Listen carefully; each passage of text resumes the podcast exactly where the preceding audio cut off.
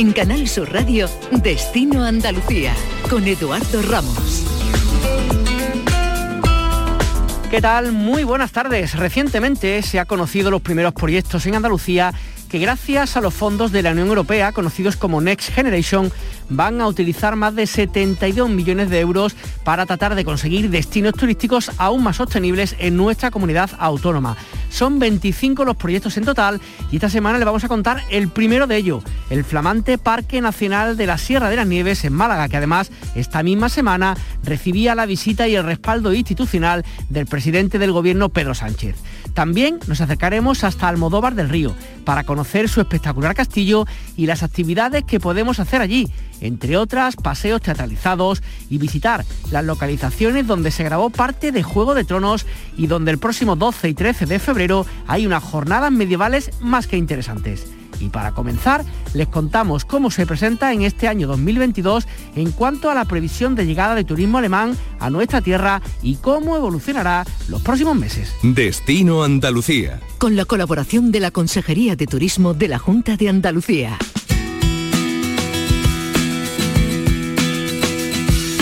Sin duda uno de los mercados turísticos más relevantes para nuestra comunidad autónoma, para Andalucía, como saben, es el que procede de Alemania que según los años siempre ha estado en el podium del número de visitantes que han venido a alguna de nuestras ocho provincias. Manuel Molina es el presidente de TSS Group, un gran conocedor de, este sector, puesto que preside esta sociedad que engloba más de 3.500 agencias de viaje en Alemania y en Polonia.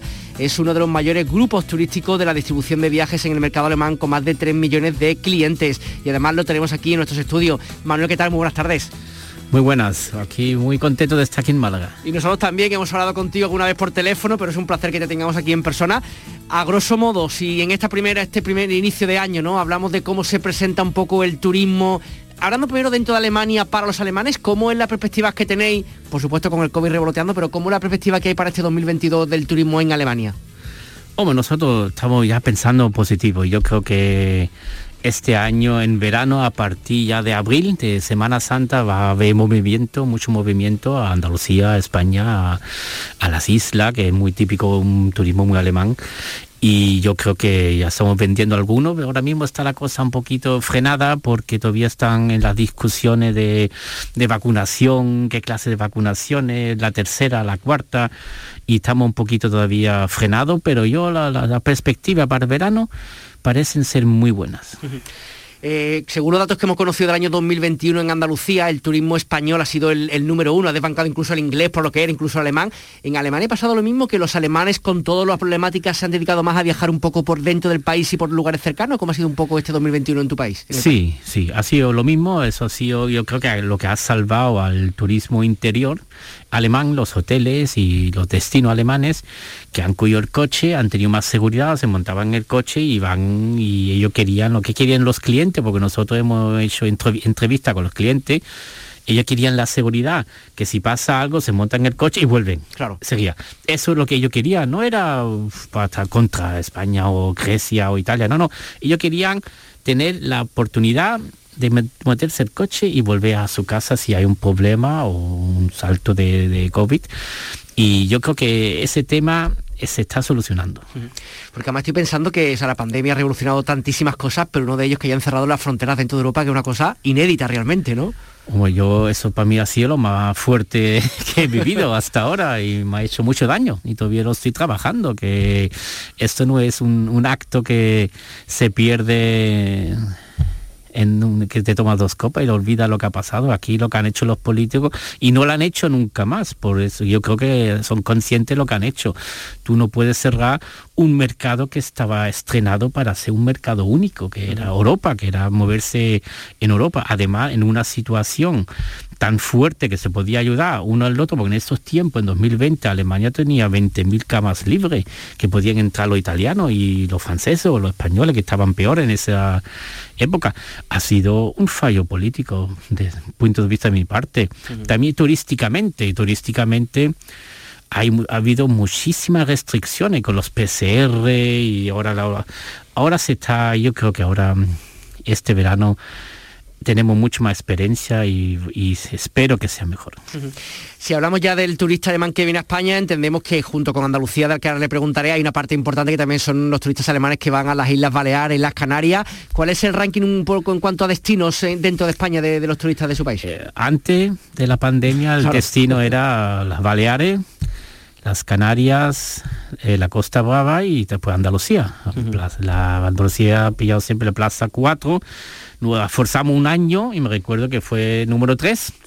Y ahí es donde hay que estar. Yo creo que hay muchísimas oportunidades que tiene Andalucía, lo que no tiene las islas. El único ventaja que tiene las Baleares, que siempre es número uno en el mercado alemán, es el vuelo, que dura una hora y media. Claro.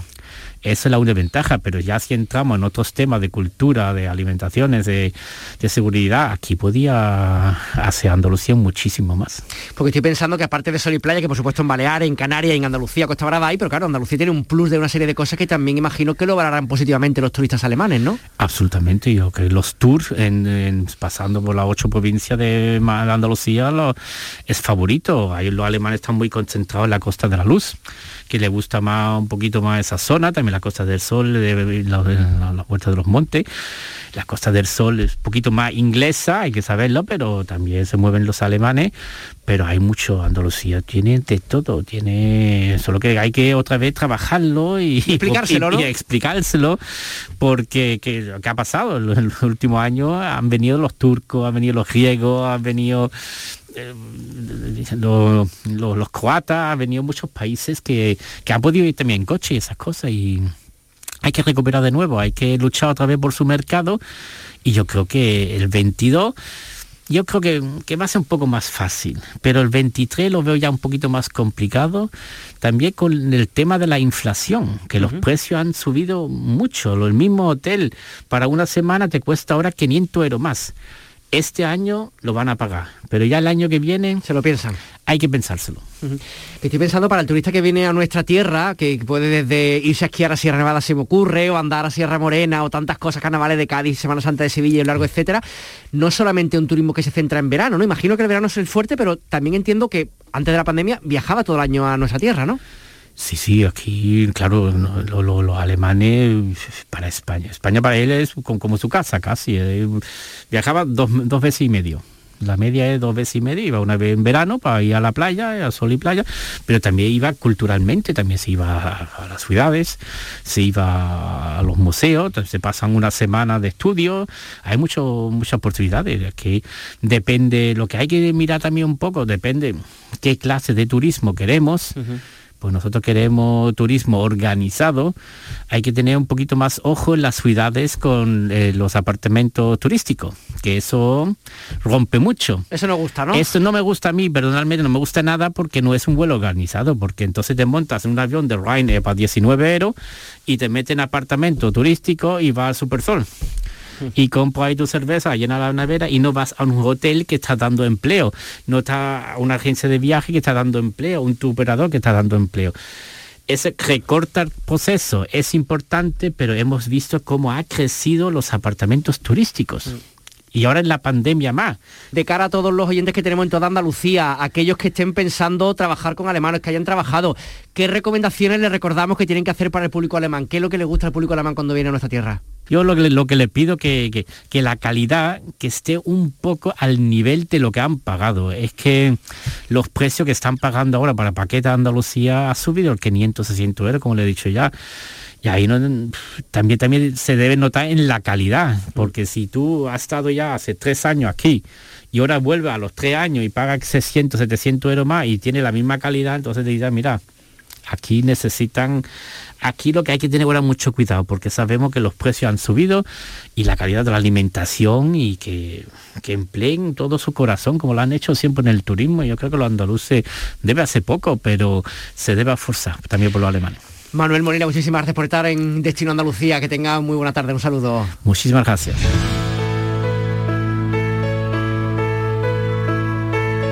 Soy argentina, cantadora de flamenco y mi rincón favorito de Andalucía sin duda es Ayamonte, en la provincia de Huelva. Un rincón maravilloso para perderse por sus calles, su gastronomía, sus playas, como Isla Canela o la Punta del Moral. Sobre todo, eh, lo que más me gusta es su luz, la luz eh, de la que se enamoró Joaquín Sorolla y de la que yo estoy realmente enamorada. Eh, os lo aconsejo y, la verdad que tenéis que pasar por Ayamonte y conocerlo.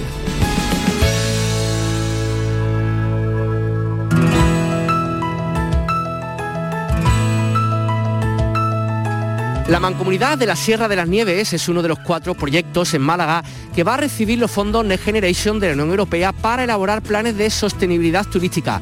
Un proyecto el cual va a recibir 4 millones de euros para actuaciones como la mejora de las redes senderos, puentes colgantes en itinerarios fluviales o el posicionamiento internacional de este destino. Tomás Rueda es el gerente de la Mancomunidad de Municipio de la Sierra de las Nieves. Tomás, ¿qué tal? Muy buenas tardes. Hola, buenas tardes. Imagino que una noticia que aunque ya se conocía, se sabía, como que no deja de ser algo muy bueno para, este flamante parque nacional, ¿no? Bueno, yo creo que es una reafirmación del trabajo que en este territorio estamos haciendo y del potencial que la Sierra de las Nieves ha demostrado en materia turística en los últimos años. En concreto, estas ayudas que hemos dicho que es un plan, si no me equivoco, que eso es trianual, ¿no? Que va a ser durante tres años el desarrollo de proyectos. ¿Qué se va a hacer específicamente? ¿Cuáles van a ser, digamos, las principales líneas de trabajo? Bueno, hay, hay cuatro, como, como dice, efectivamente es un plan a tres años que empezará ahora en 2022 y, se extiende 23 y 24 también y tiene cuatro grandes líneas de trabajo. Eh, una de ellas es competitividad, es decir, es posicionar al destino Sierra de las Nieves desde un punto de vista competitivo como uno de los destinos de naturaleza de mayor importancia de España.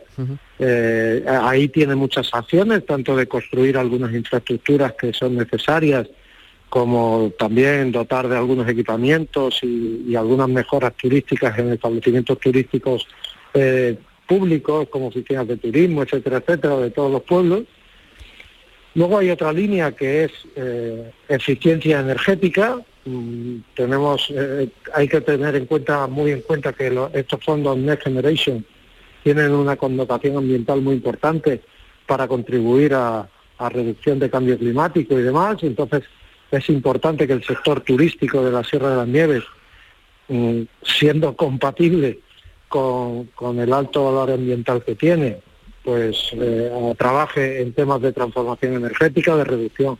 Vamos a hacer mejoras de eficiencia energética en, recursos turísticos, en iluminación turística, en oficinas de turismo, etcétera, etcétera.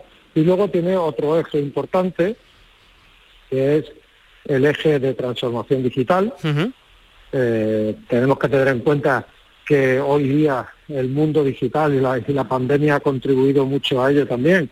El mundo digital va en auge, eh, prácticamente todos los visitantes o gran parte de los visitantes que hacen eh, que viajan a un destino previamente se informan, se siguen redes sociales, siguen información que está publicada en distintos vías digitales y para eso la Sierra de Nieve va a hacer un impulso muy importante en, esa presencia digital eh, en muchísimos foros, con, con la creación de un banco visual, con la creación de distintos perfiles específicamente para turistas, la creación de aplicaciones eh, tanto para móviles como para, para Internet que permitan eh, preparar o, disfrutar de la visita eh, de forma previa, etcétera, etcétera. Y luego hay un último eje que es la transición verde, actuaciones concretas en fomento de un turismo más ecológico y más verde, y ahí es donde vamos a trabajar mucho en nuestra red de senderos, red de itinerarios de bicicleta de montaña, dotación de bicicletas eléctricas para disfrutar del de, el entorno ambiental de la Sierra de Andrés, que para bicicletas es un poco complicado por, por la orografía. Y bueno, vamos a trabajar en muchas líneas eh, que creo que va a posicionar muy bien a la Sierra de Andrés como flamante parque nacional que además estoy pensando que qué bonito, ¿no? Justo cuando se, determina, ¿no? Que es Parque Nacional esta, esta zona, que venga esta ayuda por parte de la Unión Europea de casi 4 millones de euros para poder desarrollar todos estos proyectos, como que le da un, no sé, un marchamo de calidad, de, destino para turismo inteligente, ¿no? al Parque Sierra de las Nieves, ¿no? Evidentemente eh, es, es lo importante, que las cosas vayan de la mano y que las cosas vayan en su momento oportuno. Es, es el momento, desde mi punto de vista, de la Sierra de las Nieves en en el punto turístico es el momento en el que se ha declarado el parque, que veníamos trabajando muchísimos años, y es eh, un poco absurdo no compatibilizar esa declaración con las eh, mejoras turísticas que el territorio necesita. También es muy importante que las personas que visiten la Sierra de las Nieves, eh, su experiencia de visita sea positiva y por tanto es muy bueno que las administraciones, en este caso la turística, tanto estatal como, como la Junta de Andalucía, hayan tenido consideración de que es el momento oportuno para hacer este plan en, nuestro territorio. Y además imaginamos un poco el hecho de eso, de que venga un turismo, que venga, sigan llegando turistas al espacio, pero que no sea un turismo masivo ni que esté concentrado solamente en los meses de verano, ¿no? Evidentemente no hay que, esconder que el principal eh, valor de la Sierra de Nieves es un valor ambiental y por encima de todas las cosas nuestra prioridad siempre va a ser la conservación y la y la mejora de esos valores ambientales. Por tanto, mm, evidentemente este es un plan de turismo sostenible. Tenemos que saber compaginar las actividades humanas con la conservación del territorio. Y por eso eh, este plan es un plan de sostenibilidad turística. Pues Tomás Rueda, gerente de la Mancomunidad de Municipio de la Sierra de las Nieves, muchísimas gracias por atendernos. Un saludo, que tenga buen día.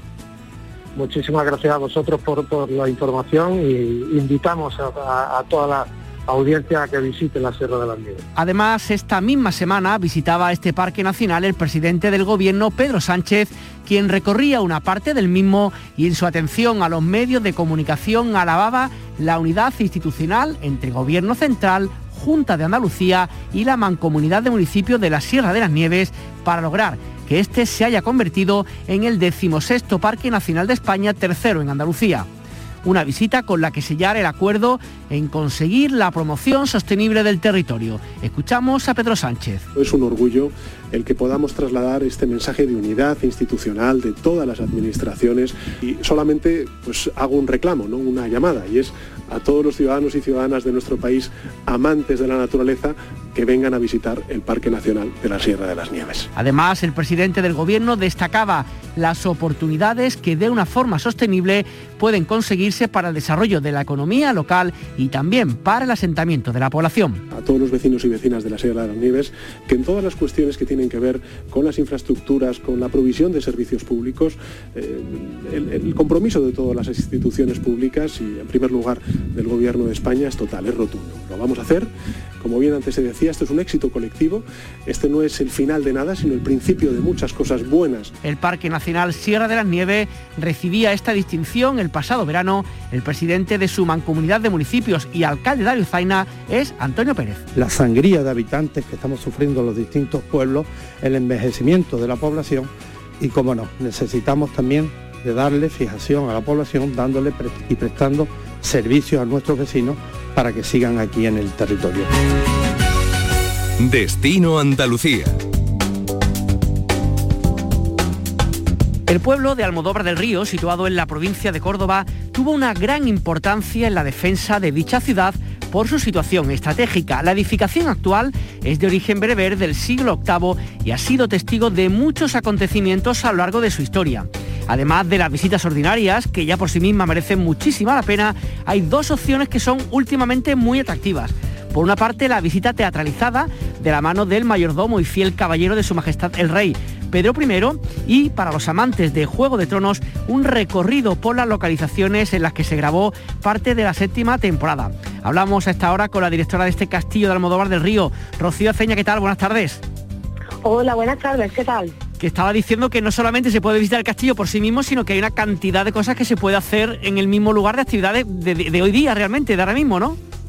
Sí, sí, por supuesto. Eh, no solamente visitar el castillo para, digamos, ver todas las instalaciones que componen el monumento, sino que además hay un amplio abanico de actividades que, pueden desarrollarse a lo largo de todo el año y por supuesto enfocado a todos los públicos. Si te parece, vamos a comenzar por lo primero, Rocío, por contar un poquito para aquellos que no hayan visitado nunca el castillo de Almodóvar del Río o haga mucho que lo hayan, que lo hayan hecho, ¿cómo es? ¿Qué es lo que se van a encontrar cuando vayan a verlo? Pues lo que se van a encontrar es una fortaleza del siglo VIII, reconstruida en época cristiana, eh, o sea, ampliada en época cristiana y reconstruida en el año 1900. Y bueno, pues van a ver un castillo en perfectas condiciones, eh, dotado de, toda información para, para que el visitante se pueda eh, enterar de toda la historia de la, de la fortaleza.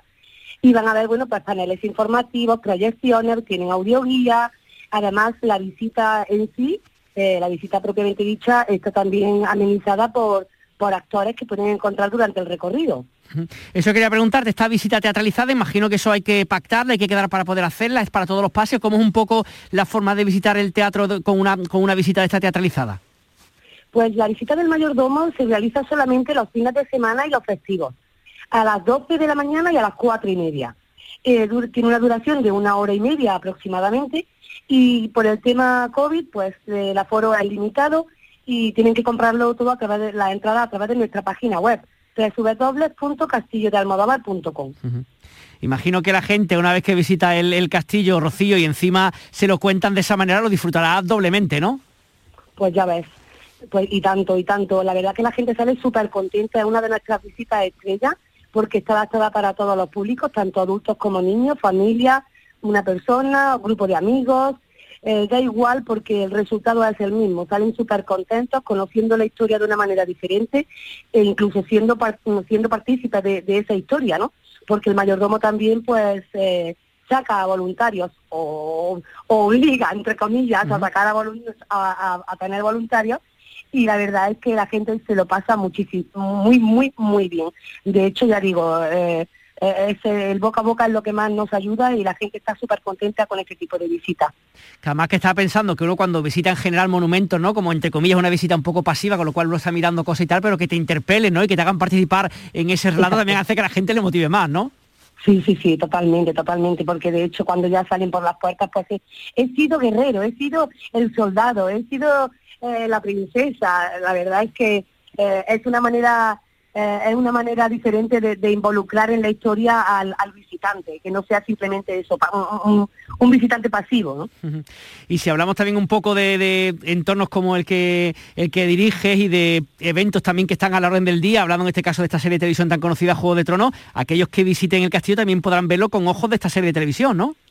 Efectivamente, la gente, bueno, los seguidores de la serie Juego de Tronos pues eh, con la ayuda del plano que, quedamos en, la entrada, no solamente tienen indicado los puntos de, la fortaleza que van a visitar, las diferentes torres y las diferentes estancias, sino que también eh, tienen señalizado en ese mismo plano los puntos donde eh, bueno pues la productora decidió grabar y, cuando pase por esos puntos pues lo que van a encontrar son unos fotogramas que les llevan al momento de, o sea la imagen digamos del momento del rodaje.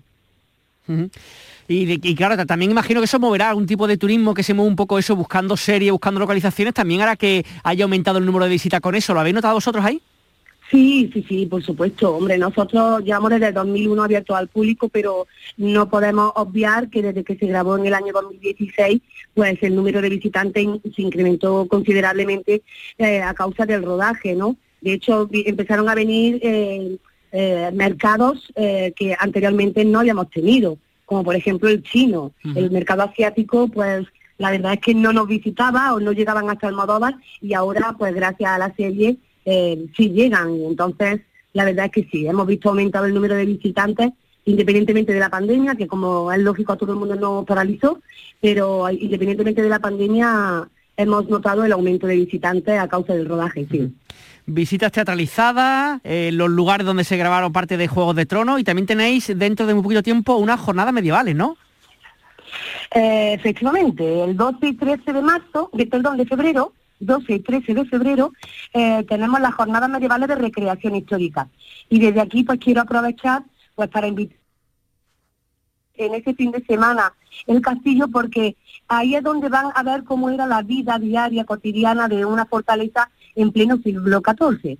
Es decir, todo el castillo, todos sus habitantes vuelven a tener la vida rutinaria eh, en un castillo en esa época. Entonces, es una manera muy bonita de visitar el castillo, porque no van a ver, digamos, a un guía, van a ver al pastor, van a ver al monje, van a ver a los mendigos, a las cortesanas, digamos, a los campesinos, en fin, está muy, muy bien. Qué bien, qué bien. Oye, Rocío, que estaba pensando que ya aquellos que se acerquen, que nos escuchen de cualquier punto de Andalucía al castillo de Almodóvar del Río y que vayan a estas jornadas medievales, ¿qué hacen el fin de semana y qué más cosas pueden hacer además de, visitaros?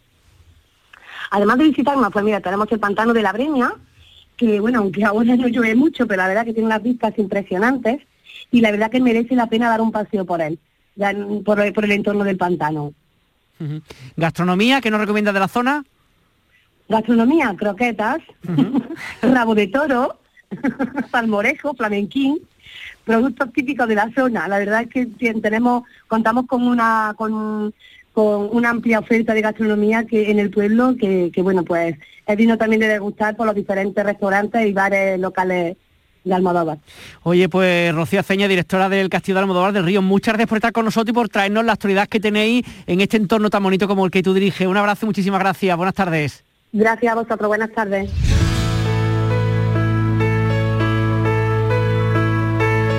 Mi sitio preferido, por ejemplo, donde yo he pasado toda mi niñez, es el Rompido, que está en Cartaya, Huelva. ¿Y por qué os recomiendo este sitio? Por, primero por su luz, segundo por su gente, su gastronomía, su riqueza cultural. Recomiendo pasear por sus calles, el verano y las fiestas de la Virgen del Carmen. Mm, recomiendo que todos vayáis a ese rinconcito donde yo me crié desde niño, descalzo, cogiendo eh, bocas de caballete, pescando. Recomiendo el rompido.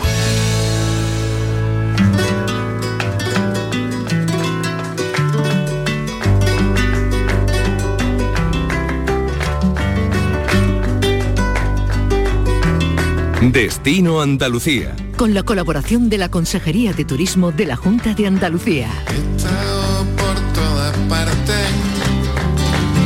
Como cada semana, nuestro compañero Fernando Ariza, presentador del histórico programa musical de esta casa de Canal Fiesta Radio Local de Ensayo, nos trae algunas de las propuestas para oír y disfrutar en nuestra tierra. Fernando, ¿qué tal? Muy buenas. Hola Edu, pues vamos a despedirnos en Granada. Sé que has estado allí hace pocos días, así que te habrás podido empapar del espíritu del nuevo disco de Los Planetas, la veterana banda de música alternativa que cumple 30 años en activo y que ha conseguido además colocarse en el número uno de ventas con este nuevo trabajo titulado Las canciones del agua.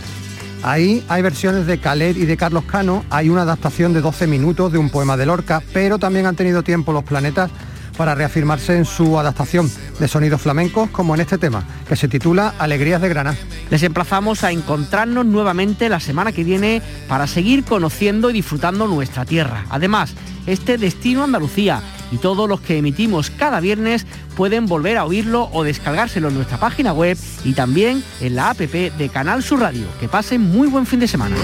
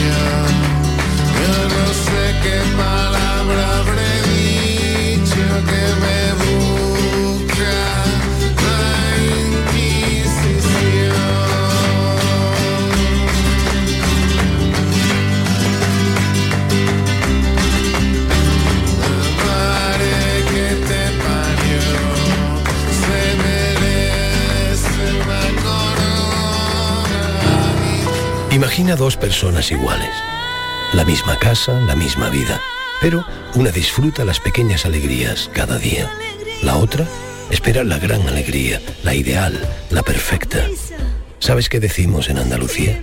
Que las pequeñas alegrías no son pequeñas, son la alegría. Y también te lo digo yo, Antonio Banderas. Date una alegría. Ven Andalucía. Consejería de Turismo, Junta de Andalucía.